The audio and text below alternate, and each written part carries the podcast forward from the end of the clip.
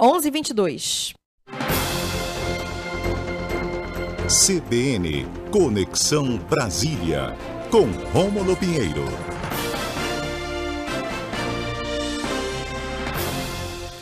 É a Conexão Brasília, mas hoje é uma conexão presencial Belém Macapá. Márcia, que está aqui com a gente nos estúdios da CBN Amazônia. Bom dia, Rômulo.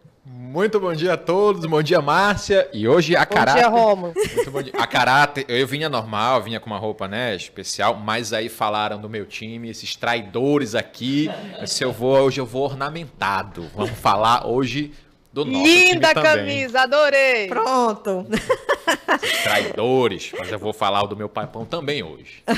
Vamos lá então. Vamos primeiro começar é, com o tema da nossa coluna, que é um assunto que está repercutindo aí muito também. O Supremo Tribunal Federal emparedou o Centrão e abre margem aí de manobra ao governo para 2023. A gente está falando do orçamento secreto, é, considerado inconstitucional agora pela Suprema Corte Brasileira. O que, que tu contas pra gente, Rômulo? Olha, você sabe que esse, essa semana é, é a final. Brasília tá parando agora, quinta-feira, acho que até amanhã tem. É, aí só volta semana que vem, mas os ministros estão trabalhando em recesso, resolveram trabalhar em razão do que está acontecendo.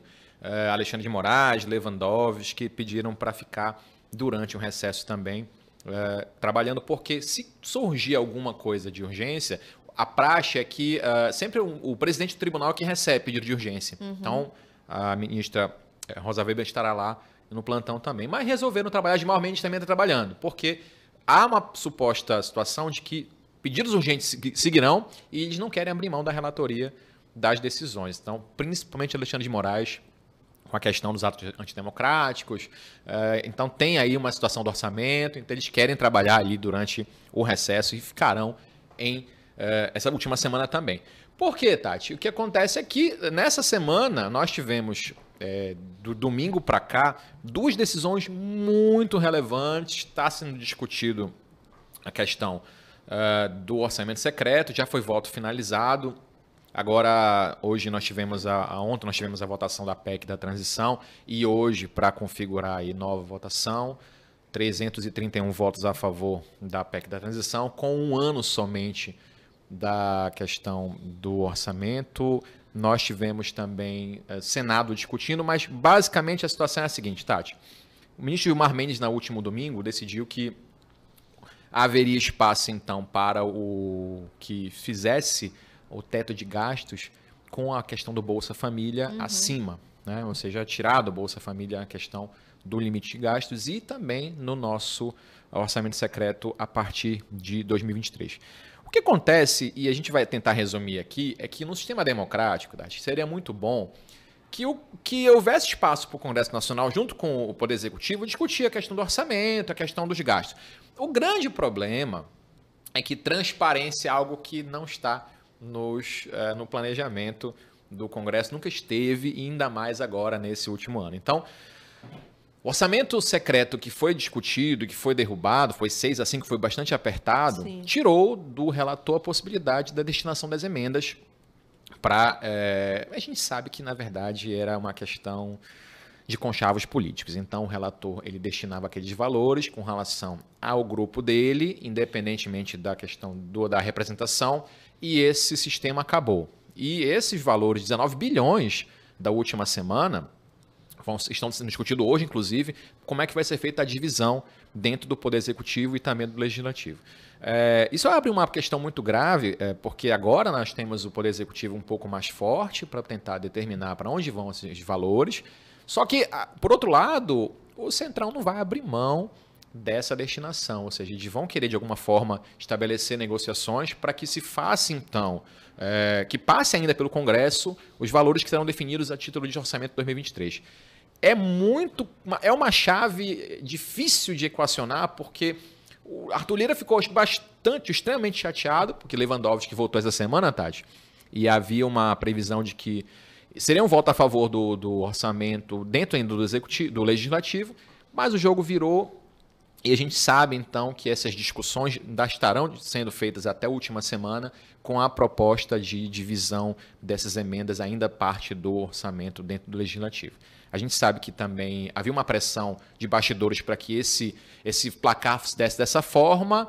O Centrão vem aí ainda outro ano com alguma discussão para poder tentar ainda determinar que esses, esses valores de 19 bilhões sejam determinados ainda por emendas de bancada. Então acaba que, ao final das contas, é muita briga ainda para o próximo ano. O governo ganhou um pouco de musculatura para discutir é, os valores, mas ainda o Centrão não vai abrir mão de determinar para onde esses valores irão para o ano que vem. É, Márcia, são 11h27, daqui a pouquinho a gente já vai caminhando para o repórter CBN de 11h30, mas eu vou, Rômulo, aqui já começar contigo uma conversa que a gente pode dar sequência no bloco na volta do, do repórter, sobre a PEC, né, que foi aprovada na Câmara dos Deputados, foi aprovada em primeiro turno, precisa de uma segunda votação também lá na, é, na Câmara, né? O que, que, essa vitória representa, né? Essa aprovação representa ontem mesmo, logo após a aprovação, já os aliados do presidente eleito Lula já se manifestaram falando da importância dessa aprovação, que já tinha sido aprovada no Senado, pelo rito passa na Câmara em dois turnos, em duas votações, melhor dizendo. O que, que representa isso? Olha, representa uma, uma vitória muito grande do governo, mas ainda assim com limitações, porque a proposta inicial de quatro anos desses valores Sim. foi para aprovado no Senado por dois anos e a Câmara desidratou para um ano. Então, qual é o grande problema disso? É que, passar esse ano, novamente uma série de negociações terão que ser feitas para aprovar esses valores que foram prometidos, inclusive, pelo presidente atual. Sim. Prometido o valor de 600 reais, foi tirado do orçamento. Não havia previsão orçamentária para isso, ou seja, mesmo que ele ganhasse. Ele Independente de quem ganhasse, né? A, a, discussão iria acontecer. Iria acontecer, e o Congresso, quando traz para um ano, na verdade, quer barganhas para essa nova discussão de cargos. Lira mesmo queria cargo no Ministério de Saúde, eh, queria que houvesse um acordo também com relação a esses limites maiores para emendas que ele pudesse determinar. Então, assim, tudo é questão de conversa política para definir de onde vão esses valores. Infelizmente, é assim que funciona lá em Brasília. Bom, mas com a decisão do Gilmar Mendes em relação ao Bolsa Família, ficou fora do teto, então? Ficou fora do teto, inclusive há previsão constitucional para que isso acontecesse. O Gilmar Mendes, na verdade, não é nem um salvador da pátria, muito pelo contrário. Mas havia previsão dentro do artigo 6 do ADCT, da Constituição, de haver essa possibilidade de gastos com programas sociais. Então não é nada extraordinário. Mas havia essa discussão se isso seria seria para agora ou para o ano que vem. O Partido Novo e o PL do presidente Bolsonaro tentando adiar essa votação no, na PEC, tentando argumentar dentro do Supremo também para que não houvesse essa liberação, para que o custo político fosse bastante alto para o governo novo, porque não ia cumprir a promessa de campanha, Sim. mas acabou passando, aquele, aquela conversa política também acontece no Supremo, e isso foi aprovado no último domingo, e ontem uh, nós tivemos a, derruba, a, a, a Tivemos aí o Congresso também sendo derrubado a questão do orçamento, tentando agora para 2023 novos áreas para tentar discutir para onde vão essas emendas. Então, são 11h30, a gente vai para o Repórter CBN agora. Na volta, aproveitando que o Rômulo está aqui conosco, a gente vai fazer uma breve é, retrospectiva aí do que aconteceu, dos principais fatos em Brasília, do que está acontecendo ainda, da mão firme do Alexandre de Moraes em algumas decisões e a gente conversa já já.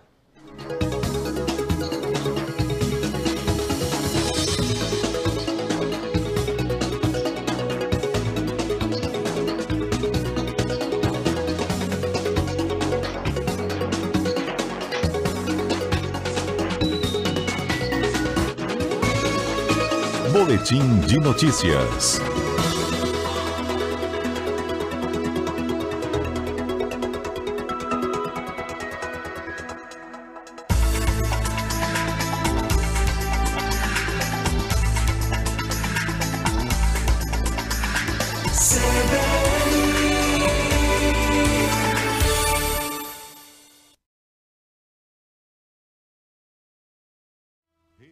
CBN Top de 5 segundos.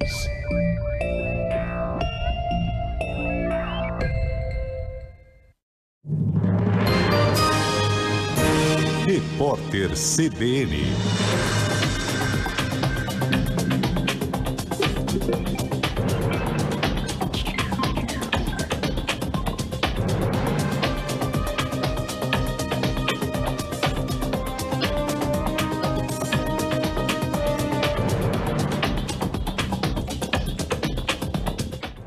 Quarta-feira, 21 de dezembro de 2022, a Polícia Federal do Rio de Janeiro realiza nesta manhã uma operação contra uma organização criminosa que atua na emissão fraudulenta de certificados digitais em nome de juízes da Justiça do Trabalho. Os suspeitos são acusados de expedir através alvarás falsos.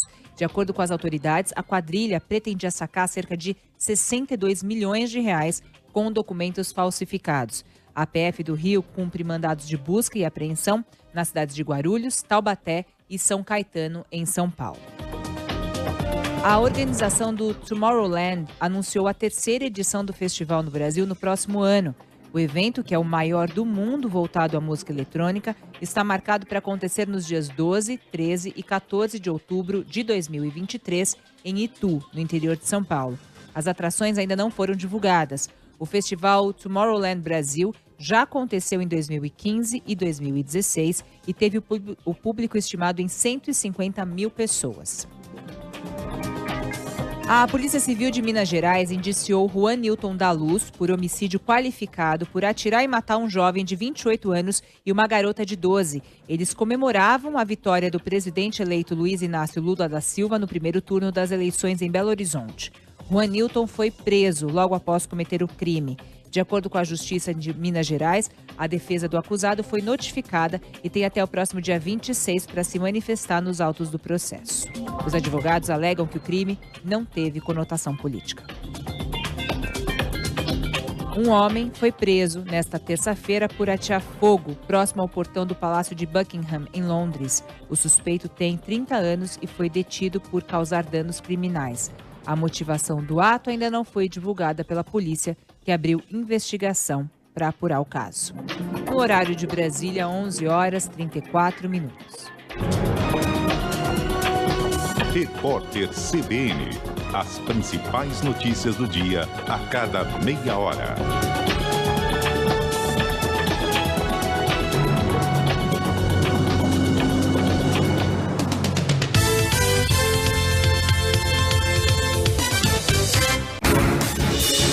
Rede CBN Amazônia. Manaus, 101,5 FM. Manacapuru, 96,3 FM. Belém, 102,3 FM. Rio Branco, 98,1 FM. Porto Velho, 101,9 FM.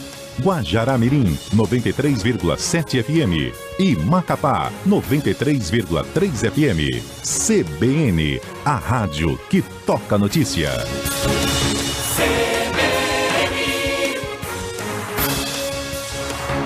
11:34. Boletim de notícias.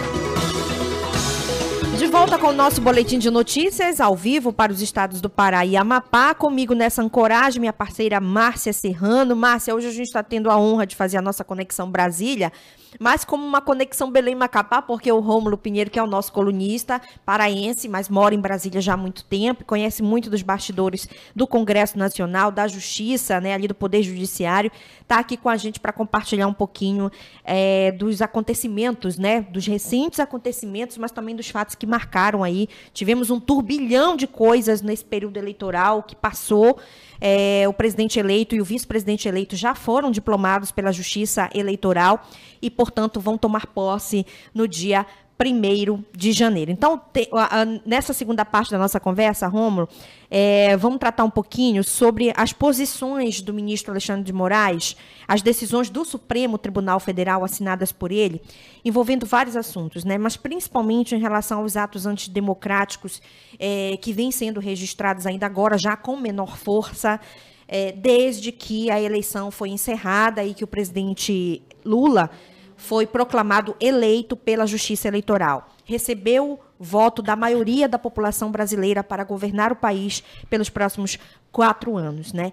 De lá para cá, é, o ministro Alexandre de Moraes, o STF, com base inclusive em relatórios é, dos ministérios públicos dos estados em relação ao que estava acontecendo nos estados é, relacionado a essa questão dos atos antidemocráticos, determinou algumas operações, inclusive a mais recente agora, é, a gente viu a quantidade de armas que foram apreendidas nessa última operação também, determinou prisões, enfim.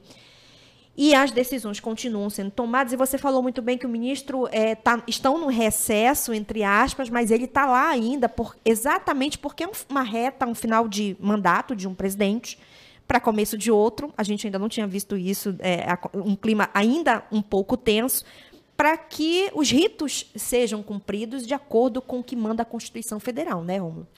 Pois é, Tati. O grande problema é quando há uma personalização das figuras públicas que representam poderes. Então você vê que hoje o, o, embate muito grande, a crítica é a figura do ministro. Sim. Então é o fulano de tal, o ministro fulano, o ministro ciclano.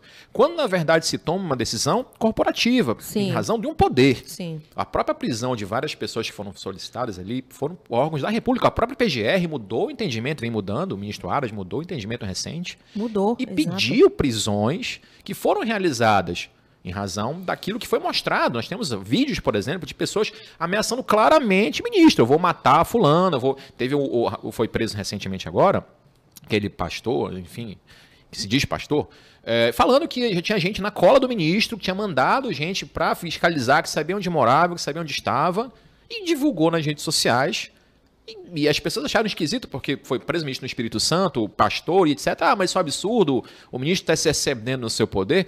Eu me pergunto, Tatiana Lobato, se eu ou você, ou qualquer pessoa que está aqui, botasse um vídeo na internet ameaçando um juiz, que seja um promotor, o que, que ia acontecer conosco? Né? Então você vê que é muito complicado quando há essa personalização na figura do, do ministro, de um poder, mas nós vivemos tempos de, realmente difíceis em que se tem a coragem de ameaçar uma pessoa que, ainda que fosse uh, eu ou você, que não temos cargo público, mas já é muito grave ameaçar uma pessoa assim. Imagina um chefe de um poder da República, com a imagem que isso passa para os demais. Então é necessário, e a gente entende que é, as pessoas.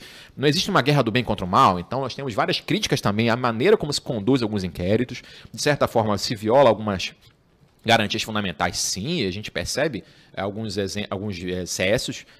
Por outro lado, nós percebemos também um grande ataque à figura das pessoas que compõem aqueles tribunais.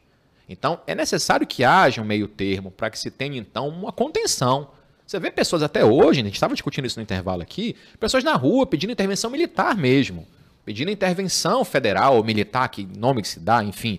Isso é claramente um ataque aos preceitos democráticos do Estado de Direito. Então nós temos então que ver que é necessário conter excessos, por outro lado, se não houvesse uma intervenção mais firme dos órgãos é, do poder, então nós teríamos, então, uma, com certeza, um abalo institucional muito grande. Agora, Rômulo, é, essa condição que o Alexandre assumiu aí de protagonismo né, da cena política e jurídica do país também despertou a ira do Bolsonaro, sobretudo aí por conta das, desses inquéritos, do inquérito das fake news, né? que foi aberto lá pelo Toffoli em 2019, e aí o, o Alexandre de Moraes assumiu é, a relatoria do processo por decisão do, do próprio Toffoli, né? Ele assumiu o protagonismo já tem algum tempo, né? Pois é, Márcia. Inclusive, a maneira como isso foi criado também gerou críticas, porque a gente sabe que a definição do relator de um processo desse é feita por sorteio. É o próprio sistema que faz isso. Então, a primeira crítica foi exatamente essa. Quando foi aberto o inquérito, o ministro Toffoli indicou Alexandre de Moraes como relator. E uhum. isso, de certa forma, é, é, é, não é adequado em razão da questão do, do, do, sorteio. É o princípio do juiz natural. Então, nós tivemos realmente uma situação que se discute também se o próprio Supremo pode abrir o inquérito sem, se, sem ser através do Ministério Público ou, o, o, regimento interno do Supremo autoriza isso, ok, isso é válido, mas se discute essa questão da validade ou não, porque o Supremo vai investigar e vai tentar punir uma coisa que ele está sendo própria vítima. Então, de certa forma, há uma discussão jurídica que é válida.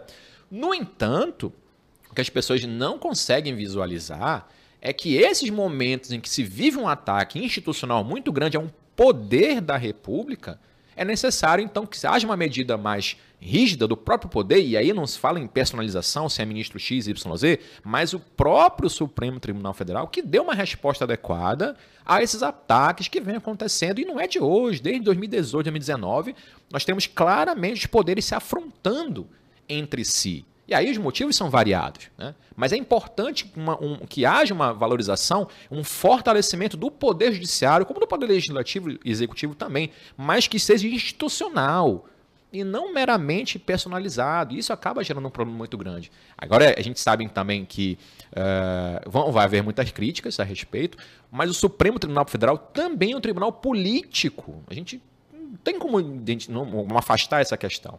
É a proteção à Constituição. Então há uma questão, um componente político também muito forte. Que é importante que a gente traga isso para a gente poder discutir com a sociedade em geral. E Romulo, você acabou de chegar de Brasília. Compartilhar com a gente como é que está o clima é, lá em Brasília. A gente tem acompanhado também através da CBN, o Noticiário Nacional, é, em relação às discussões que estão acontecendo no Congresso, é, com a equipe do presidente eleito Lula em relação à PEC da transição.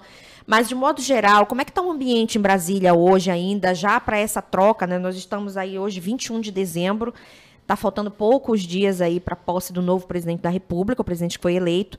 Como é que está o clima em Brasília hoje? Um clima muito tenso. Nós tivemos aí há duas semanas atrás, uma semana atrás, até comentei na coluna aqui na semana retrasada, a cidade virou caos. A cidade virou caos. Eu, tava, eu trabalho do lado, inclusive, do, do QG do Exército próximo ali, saí para trabalhar e estava lá à noite é, é, ônibus pegando fogo, gente é, na rua atirando, bala de borracha, enfim, um negócio muito complicado. E você vê que isso, isso nunca foi visto antes. Essa situação da, dessa situação de, de, tensa na cidade em si nunca foi vista. E há uma preocupação muito grande com relação à posse do presidente aí a partir do dia 1 porque a estrutura governamental, até o governo local lá, não está muito interessado. Você vê que é uma situação de calamidade, não prendeu ninguém. Não houve nenhuma prisão na cidade. E a cidade foi derrubado ônibus, queimou e aquela bagunça toda e não foi preso ninguém. Então imagina se fosse uma outra corrente política, talvez, fazendo uma situação dessa, eu acho que talvez o resultado fosse diferente. Então, assim, nós temos uma situação de tensão muito grande, muito embora institucionalmente, Tati, não haja essa tensão, não Sim. há nenhuma preocupação de que haja uma virada de jogo, uhum. não há essa preocupação, mas a tensão é, há um financiamento que já está sendo investigado de grupos é, de empresários a esses grupos de pessoas. Elas estão acampadas há mais de, um mês no batalhão do exército ali no, no setor militar urbano, que é uma que eles são muito, eles são numerosos mesmo. No 15 de novembro nós tivemos uma paralisação gigante, com muito ônibus, a cidade parou mesmo por causa desse pessoal. E tem financiamento, né? Tem financiamento. Isso não se faz sem dinheiro. Não, não se faz sem dinheiro. E eu falo para você que eu moro do lado praticamente do QG do Exército. Eu passo por ali pro meu trabalho, no escritório, então eu vejo pessoas ali acampadas mesmo e cantando é, é, hinos e pessoas idosas, mais novas. Tem de todo tipo de gente. Então há uma preocupação muito grande, até porque nós vamos ter uma, uma troca no comando do, do, das Forças Armadas agora, início do ano. E já foi determinado, já foi avisado que com a troca de poder nós vamos ter essa retirada das pessoas lá. Então, uma preocupação muito grande como é que vai ser feita essa retirada a partir da troca de poder agora no dia primeiro que isso vai ser feito. E em relação a esse anúncio de nomes aí, né, dos, dos próximos comandantes, enfim, a Polícia Rodoviária Federal, o próximo ministro da Justiça, Flávio Dino, já anunciou o novo comandante da PRF a partir do dia 1 de janeiro, né? É, a partir do momento em que o, que o ex-comandante da PRF é, foi exonerado pelo presidente Bolsonaro. É, então, a PRF, que também foi envolvida, uma instituição tão respeitada, também foi envolvida nesse circuito. Infelizmente, os atos que nós vimos é, no dia da, do segundo turno da eleição. Posterior a isso, aqui no Pará, em Novo Progresso, que é uma região ali onde é, o presidente Bolsonaro tem muito voto, teve muito voto é, policiais rodoviários a ponto de tentarem desobstruir a BR-163, que é o principal corredor de exportação de grãos do centro-oeste, aqui pelo, pela, região do, do, pela região norte, foram atacados com pedras, pedaços de madeira, tiros, né? E os policiais precisaram recuar para poder fazer uma nova operação para desobstruir a BR. Porque aí é que está a história, é o ir e vir da população que estava comprometido. Né? Nós chegamos a ter aqui no Pará pico de 35, rodo... de 30... 35 perdão, pontos de bloqueios em rodovias federais. Isso, tava... Isso foi aqui no Pará, mas em todo o Brasil teve prejuízo do ponto de vista. Nós dependemos do modal rodoviário, né? Sim, o Brasil depende muito do, é, em maioria do modal rodoviário. Então, prejuízo para o transporte de cargas, prejuízo para a população que ficou com seu ir e vir é, é, comprometido, pessoas que precisavam de um tratamento médico, que não conseguiram chegar em um determinado ponto porque a estrada estava fechada e ainda tiveram que conviver com é, eu não, eu, com o abuso dessa, dessas pessoas que pregavam o ato antidemocrático, no sentido de dizer o seguinte: não vamos deixar passar. Nossa, a que ponto chegamos, hein? É idolatria. E a gente sabe que a ideia da nossa de conversar com a população é mostrar também que a gente não pode idolatrar pessoas. Ninguém. O governo que está entrando aí, um governo que também está tá com os problemas também, tem suas dificuldades, vai ter, a gente vai ter que estar tá fiscalizando isso, vai informar aqui para o nosso ouvinte, mas é, que as pessoas tenham um pouco mais de consciência, um olhar crítico para quem está gerindo a coisa pública, tanto para o governo que está saindo, quanto para o que está entrando. E esse, esse olhar crítico é o nosso objetivo aqui na coluna sempre. Com toda certeza. Rômulo, quero te agradecer por essa conversa, meu amigo. Já te desejar um excelente Natal, tá bom? Boas festas. Muito obrigada por compartilhar com a gente o que está acontecendo na capital federal. A gente sabe que muitos assuntos que são discutidos lá interessam diretamente a Amazônia. É, nós somos aqui nos nove estados. É, quase 30 milhões de pessoas que vivem na Amazônia e a gente precisa ter esse olhar crítico também para o que está acontecendo. Não idolatrar, mas acompanhar todos os governos, acompanhar todos aqueles para os quais nós demos o nosso voto é, nas urnas, né? Que é para isso que as eleições existem, para a gente fazer a escolha, mas principalmente a democracia não acaba no voto, ela começa ali, né? Por conta da fiscalização que todos nós precisamos fazer. Muito obrigada, Romulo. Eu te agradeço a oportunidade, Márcio, um abraço pessoal de Macapá. A gente está sempre Obrigada. aqui às colunas, sempre às quartas-feiras, 11h30 da manhã. Muito obrigado. Um abraço. 11 horas e 47 minutos. Márcia, um pouquinho de política, uma retrospectiva aí dos principais fatos sobre o olhar do Rômulo, né, que é o nosso especialista no tema.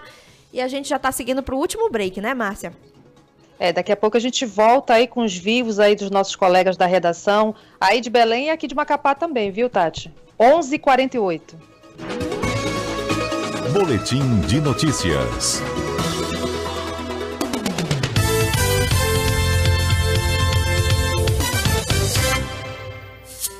Equatorial apresenta Histórias que a Energia Transforma. A Equatorial está completando 10 anos aqui no Pará. São muitas histórias ao longo dessa década. Histórias de orgulho, de emoção e de energia. Como a do Júnior Soares, produtor cultural e um dos responsáveis pelo Arraial do Pavolagem. E a gente é responsável por uma das maiores manifestações culturais do norte do Brasil. O Arraial de Pavolagem hoje para mim é um espaço de convivência social, cultural. Então, a Equatorial, além de ser esse parceiro que vem viabilizar essa proposta junto ao público em geral, além de tudo isso, é uma parceira muito ativa, porque a gente percebe o interesse das pessoas nos patrocinando. Elas não apenas estão disponibilizando o recurso, elas estão juntas construindo também com a gente. É por conta disso que a gente consegue permanecer com a nossa missão de levar cada vez mais a cultura popular para as pessoas. Equatorial Pará. Há 10 anos trabalhando para você. Fundação Rede Amazônica apresenta Acelera Amazônia.